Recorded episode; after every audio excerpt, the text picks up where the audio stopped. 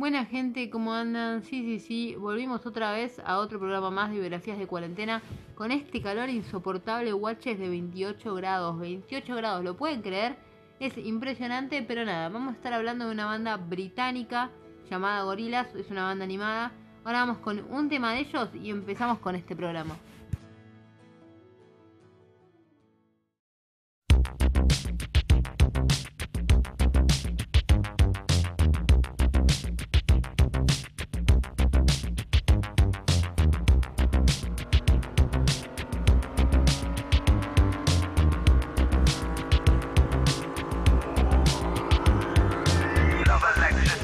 Shockwave central, power on the motherboard, yes. Push up, overload.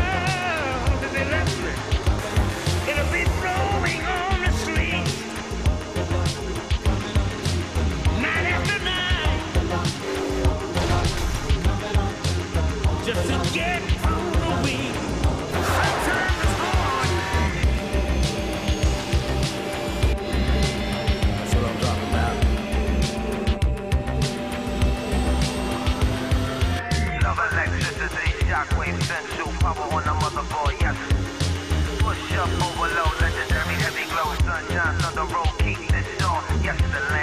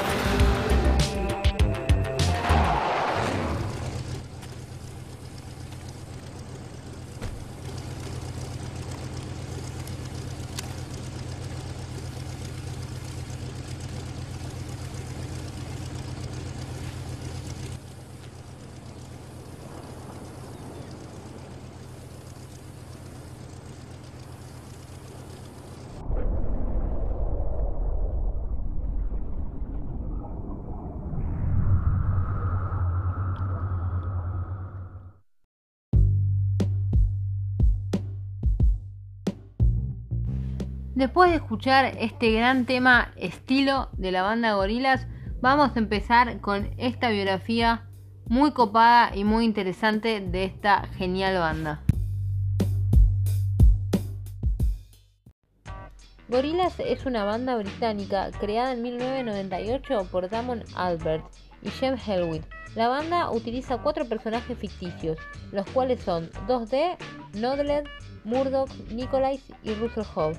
Su nombre tiene un motivo, se debe a que sus creadores nacieron según el calendario chino en el año del mono. Miren qué interesante realmente posta, nunca me hubiera imaginado que hubieran eh, elegido los nombres por simplemente el calendario chino, muy loco la verdad. Y Gorillaz también se distinguió por siempre su música estar acompañado por excelentes animaciones 2D y 3D. Este concepto tiene un lado y un trasfondo que es digno de conocer. La banda ha obtenido grandes éxitos y es raro que alguien no la conozca. Es verdad, es raro que nadie no la conozca. En sus inicios vendieron más de 6 millones de copias del álbum Gorillaz. Gracias a esto tuvieron una entrada al libro Guinness de los récords como la banda virtual más exitosa. Sus siguientes álbumes fueron Demon Days en 2005, The File y Plastic Beach en 2010. Con este último también consiguieron un récord, tuvieron más de 900.000 reproducciones en YouTube con su video estilo en las primeras 24 horas. Destaco que ese video es uno de los mejores, porque pudieron mezclar la animación con la vida real. Está posta muy zarpado es uno de mis temas favoritos.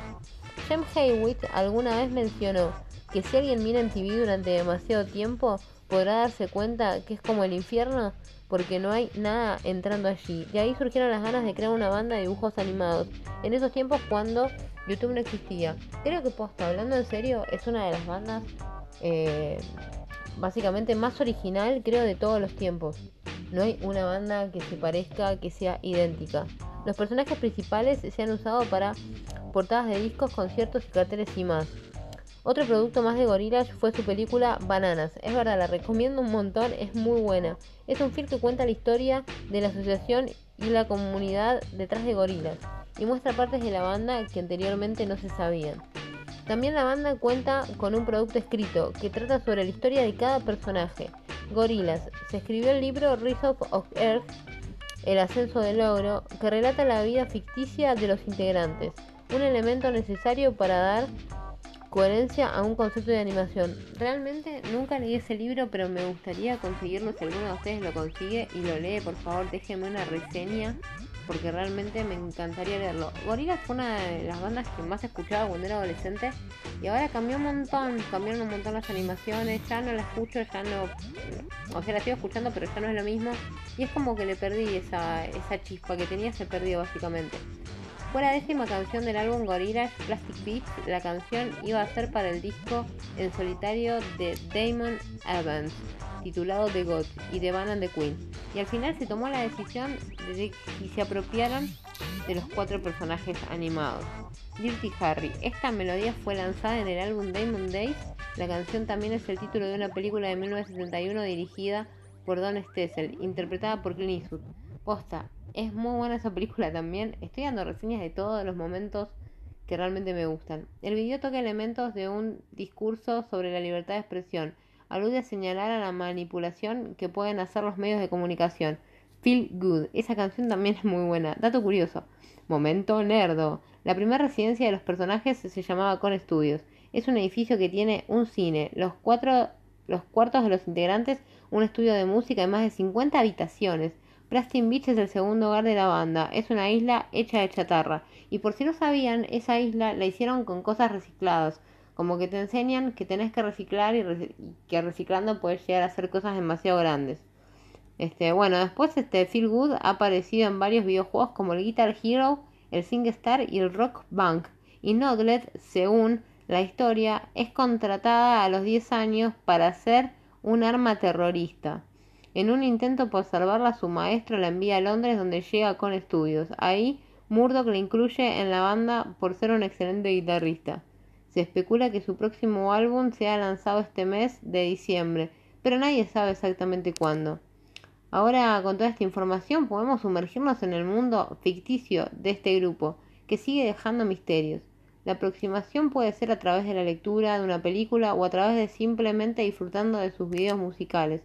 Realmente posta, si pueden escuchar esta banda no se van a arrepentir, les va a encantar, es una banda muy particular, primero por sus letras, por sus videos y en vivo. Hay momentos en que ponen a los personajes 3D o si no ponen a la misma banda con simplemente los videos. Y el chabón se ve cantando, todo el creador de, de Gorilas, este, y la verdad que es muy buena esa interacción que tiene con el público la banda, eso es muy bueno. Es más, hicieron un tema con Madonna, o sea, pusieron a los personajes en las pantallas 3D y en un momento aparece Madonna de la nada, se pone a bailar, interactúa con los personajes, es muy bueno ese video también. Eh, creo que se llama I'm So Sorry de Madonna, es, en realidad es un tema de Madonna que tocan ellos de fondo. Y muy bueno, la verdad, muy bueno. Tienen esas cosas muy particulares. Así que les recomiendo escuchar la banda. Y ahora los dejo con otro tema de gorilas.